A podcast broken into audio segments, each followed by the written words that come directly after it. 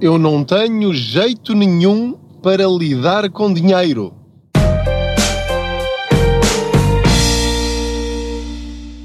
Olá, eu sou o Pedro Anderson, jornalista especializado em finanças pessoais e aproveito as minhas viagens de carro para falar consigo. Lá está, sobre dinheiro. E há muitas pessoas que de facto não têm jeito nenhum para lidar com o seu próprio dinheiro. Aliás, não se trata de uma questão de jeito. Há pessoas que ficam doentes, doentes, quando sabem que têm de tratar de qualquer coisa relacionado eh, com o dinheiro, com as finanças pessoais. Uma pessoa que tenha de ir ao banco pedir um crédito ou que tenha de resolver um problema qualquer porque recebeu uma carta e nem sequer percebe o que é que aquilo quer dizer.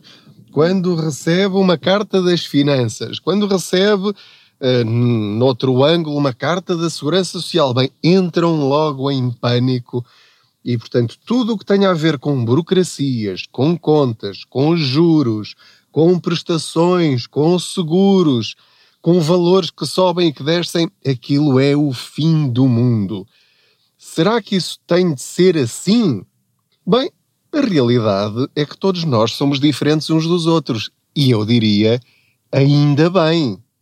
Ainda bem que somos diferentes. É isso que torna a nossa vida mais dinâmica, mais alegre. Enfim, lidarmos uh, uns com os outros e percebermos que temos gostos diferentes, talentos diferentes. E portanto, eu podia estar aqui a falar-lhe sobre uh, desporto, sobre culinária, sobre outra coisa qualquer, mas eu disso não percebo nada. Eu nem as regras do futebol sei eh, portanto, se eu estivesse aqui eh, a falar consigo sobre como está a correr o Campeonato Nacional de Futebol, eu seria uma péssima companhia, porque eu sei o nome de, de três ou quatro clubes do futebol português, sei o nome de três ou quatro jogadores eh, e muito provavelmente nem saberei em que clube é que eles jogam, e portanto lá está. Se me alguém dissesse Pedro, agora vais falar para uma plateia ou vais explicar-me ou comentar, vais a estúdio na televisão, vais a estúdio comentar a última polémica do futebol. Eu entrava em pânico porque não iria dizer rigorosamente nada de jeito, pelo contrário, só me enterrar e, e, nem precisava de 30 segundos. Eu chegaria lá e diria: Bom, não percebo nada disto, adeus. Portanto, lá está, eu não estou à espera que você aí desse lado domine estas questões das finanças pessoais. Tudo parte um bocadinho da nossa necessidade. Ou seja, se eu precisasse, neste momento, na minha vida pessoal ou profissional, de uh, perceber de futebol, uh, vou dar um exemplo que eu acho que até é melhor. Eu também não percebo nada de saúde, não percebo nada de doenças. Uh, felizmente não tenho nenhum problema gravíssimo, já tenho algumas mazelas da idade, uh, mas, por exemplo, há pessoas que se eu disser, epá, dá-me aqui, aqui deste lado, ou dá-me aquilo, ou não sei o quê, estou com estes sintomas, e as pessoas dizem logo, vais tomar este medicamento, ou vais falar com o teu médico, ele vai-te dizer para fazeres este exame, e aquele, e o outro, uh, que é feito assim e tal, e tens de de ir em jejum e essas coisas todas. Porquê é que essas pessoas têm esse conhecimento?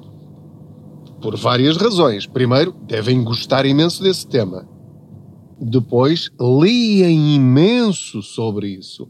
Depois, falam imenso também com outras pessoas que têm o mesmo interesse e que têm uh, o mesmo conhecimento ou até superior e ao conversarmos uns com os outros sobre temas que nos interessam, com pessoas que sabem do que falam, nós conseguimos aumentar também o nosso conhecimento.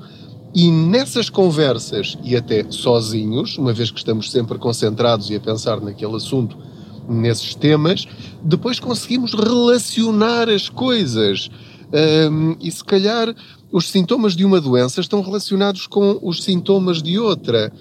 E se calhar este tratamento aqui, se calhar também pode fazer bem ao outro, ao outro problema, porque tem sintomas semelhantes, ou o diagnóstico é semelhante. Enfim, está a ver onde eu quero chegar. Portanto, o facto de você nesta fase, não perceber nada de finanças pessoais, ter medo de mexer em dinheiro, tal como eu teria medo de mexer eh, na saúde de, de alguém, eh, porque eu estar a dizer, olha, faz isto ou faz aquilo, podia estar a piorar ainda a situação daquela pessoa. E, portanto, no fundo, eh, é quase uma questão de responsabilidade nós querermos evitar prejudicar-nos a nós e a outros. Por isso é que eu percebo quando alguém me diz: Ah, não, eu não me vou meter nisso, nessas coisas da, da bolsa e dos fundos de investimento ou pedir créditos. Eu não, eu não vou meter nisso, eu não quero saber disso para nada. Outros que tratem. Porquê? Porque têm medo de fazer a geneira. E o medo de fazer a geneira leva-nos não tanto a não cometer erros, porque isso é óbvio, portanto, se eu nunca fizer nada, nunca cometerei erros, como é óbvio. A não ser o erro de nada fazer quando precisava ter feito. E é aqui que nós entramos naquilo que eu queria falar hoje, que é o facto de eu não ter jeito, ou não ter cabeça, não ter paciência, não ter conhecimentos para agir em relação a questões financeiras, isso pode trazer consequências gravíssimas. Em finanças, tal como na saúde, o eu ter um problema e não fazer nada, eu estou com uma dor já há várias semanas, às vezes há vários meses, mas estou a ver se passa e não vou ao médico. Um dia eu tenho uma crise que não posso mexer e vou parar ao hospital. E aí o médico pergunta: Olha, desculpe lá, mas há quanto tempo é que se queixa destas dores? Ah, para aí há uns seis meses. Pois, se tivesse vindo cá antes, isto se calhar não tinha chegado ao ponto em que chegou. A nível financeiro, isto também é assim. E tem estes dois aspectos. Às vezes nós adiamos lidar com um problema, por exemplo, no caso do endividamento, ou naquelas situações em que eu já percebi que chego ao fim do mês sempre a negativo e o que me safa é o dinheiro que me emprestam ou eu ter a conta ordenado que me deixa ir a negativo e eu penso sempre, ah, é só este mês, para o próximo mês eu vou pôr isto na ordem. Quando isto já acontece há 3 ou 4 ou 5 ou 6 meses, ou mais do que isso, por favor, você tem um problema financeiro grave e tem de o resolver. Não adie. Estou a ser muito franco consigo. Não pense que é só um problemazinho. Não. Ter a conta negativa vários meses seguidos é um problema grave de desorganização financeira. E tem solução. É isso que eu lhe quero dizer. Tem solução. Você não está sozinho, não está sozinha. Você sozinho consegue resolver esse problema. Se tiver ajuda, melhor ainda. Agora, isto exige, de facto, tomar as rédeas da sua situação, da sua vida financeira. Não pode atirar esse problema para trás das costas e fazer de conta que está tudo bem. Não, tem de assumir que tem um problema não sabe gerir o seu dinheiro. E o simples facto de dizer esta frase, eu não sei gerir o meu dinheiro, acredite que é libertador. Porque a partir desse momento, você tem de tomar a decisão seguinte, que é eu vou ter de resolver este problema. Como é que nós vamos resolver esse problema? De uma forma muito simples, que é, e vamos apontar para o início do próximo ano, ok? Este mês eh, já está perdido ou não, conforme o caso, e portanto, uma vez que estamos a aproximar-nos de mais um ano, eh, você pode ouvir ainda este podcast ainda este ano, ou então já no início do ano de 2022. E, portanto, independentemente da altura em que estiver a ouvir este podcast, aquilo que eu lhe quero dizer é que há sempre um dia a partir do qual nós podemos começar a pôr as nossas contas em ordem e fazer um novo começo. E esse dia é hoje. Ou se não quiser que seja hoje, pode ser para amanhã. Pronto, vamos ser, vamos ser benevolentes. Mas o amanhã não é um amanhã, é amanhã mesmo. E, portanto, como desafio de início de ano, o que eu lhe quero dizer é se está a ter dificuldades financeiras, ou mesmo que não esteja ainda a ter dificuldades financeiras, então aproveite para fazer um balanço do seu ano atual, de como vai ser o próximo ano, quais são as suas dívidas, quais são os seus rendimentos, o que é que tem de cortar imediatamente. Há coisas que vai ter de cortar a direito. Acabar com mensalidades, acabar com despesas fixas que lhe estão a sugar o seu ordenado. Tem de parar com essas coisas. Tudo o que for supérfluo é para cortar.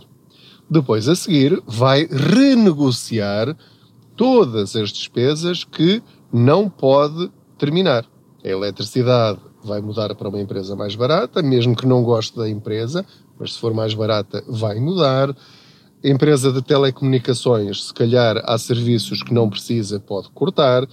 No caso de, de combustíveis, pode ter de mudar de marca para uma marca mais barata pode ter de, por exemplo, durante algum tempo utilizar combustíveis simples em vez daqueles aditivados, dependendo do, do, tipo de consumidor que você for e do tipo de amor que tenha ao seu automóvel.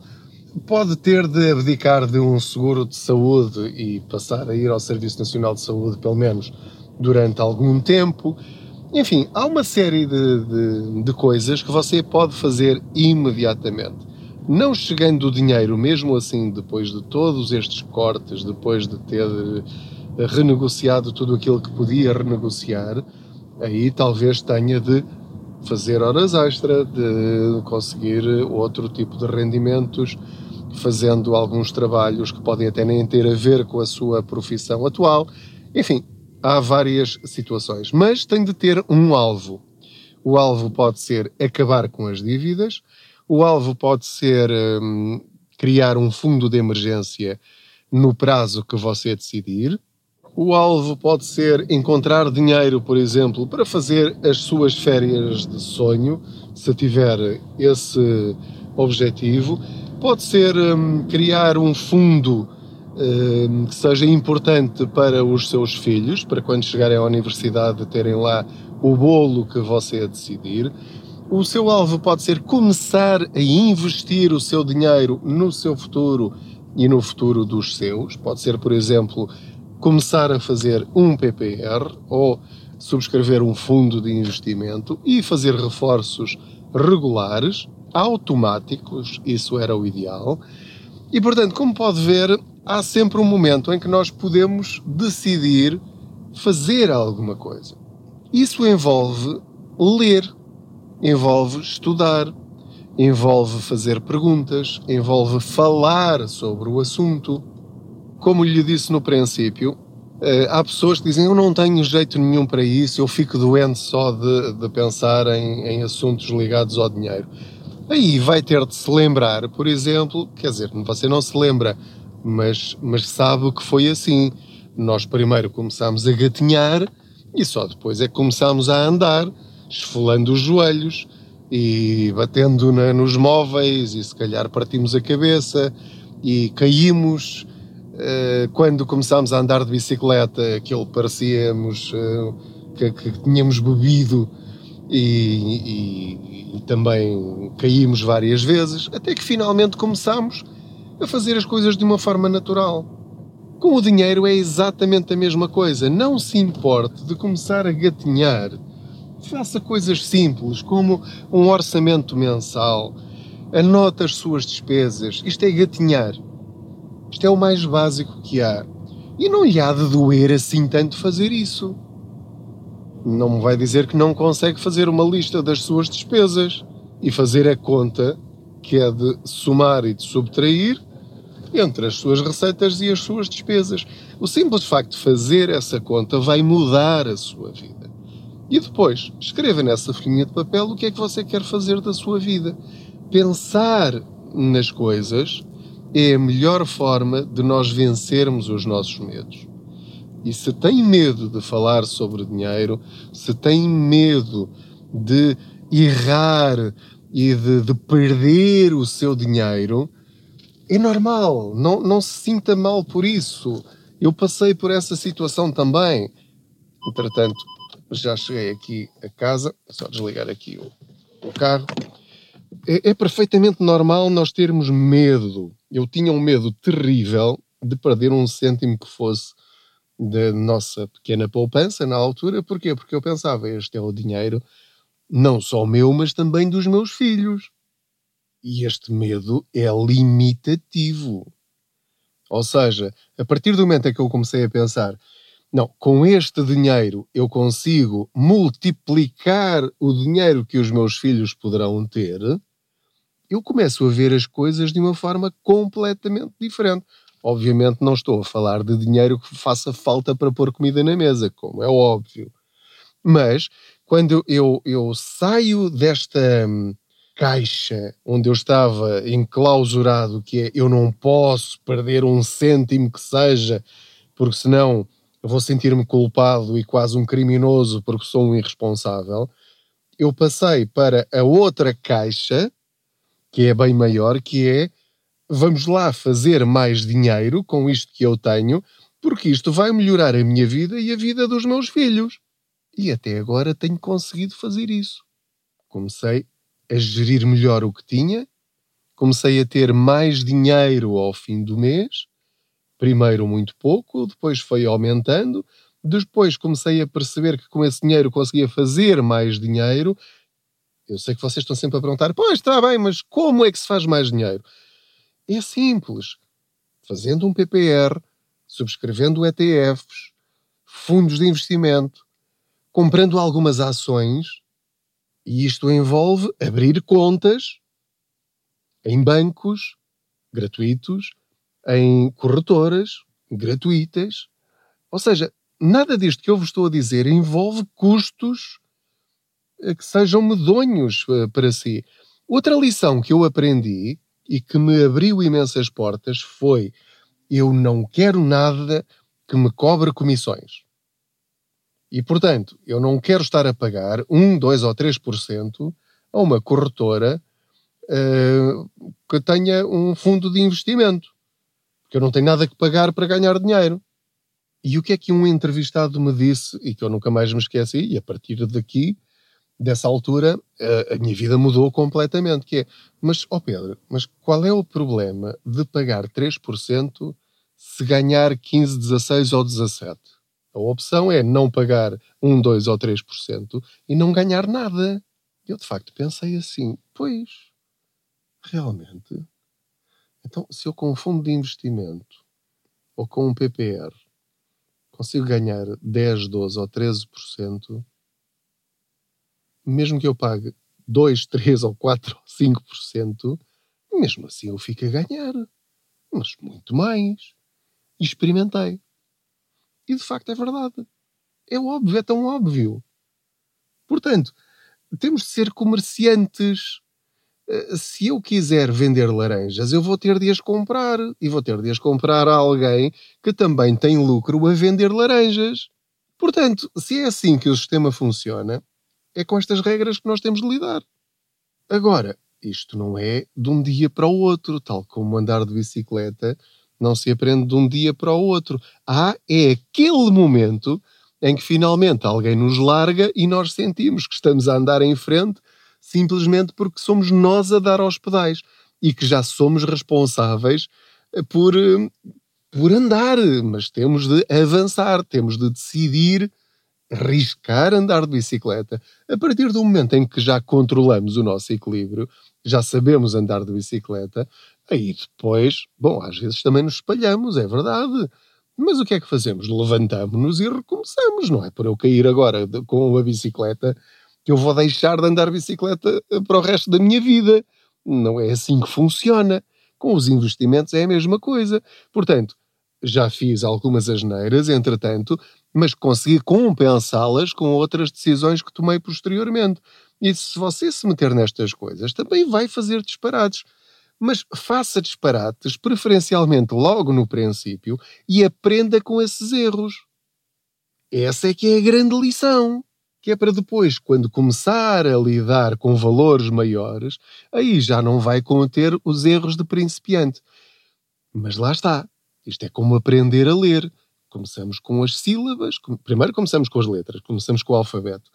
Depois as sílabas, depois as palavras, depois as frases, até que chegamos à interpretação dos Lusíadas. Em termos financeiros, finanças pessoais é exatamente a mesma coisa. Chegamos a uma altura em que nós próprios começamos a ler poesia. E nas finanças pessoais também chegamos a essa altura em que, por exemplo, a dada altura começamos a pensar em investir em criptomoedas e coisas do género, e NFTs e coisas eh, de, desse tipo. Mas não comece por aí. Não comece logo a, a dar, a, eh, a oferecer livros de, de prémios Nobel é uma criança que está na quarta classe. Portanto, vamos com calma. Primeiro, perceber como é que estas coisas funcionam. E começam as coisas pelo mais simples que há: receitas, despesas. Achei uma, uma frase fantástica. Ouvi num podcast em inglês, já não me lembro qual foi. Eu sempre que posso ouço também muitos podcasts de, de outras pessoas que, que, que, sabem muito mais do que eu.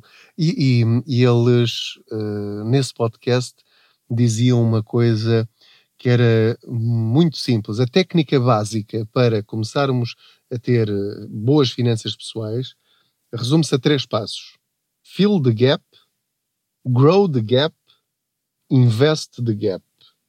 Ou seja, se temos dívidas, se temos um buraco, vamos tapar o buraco.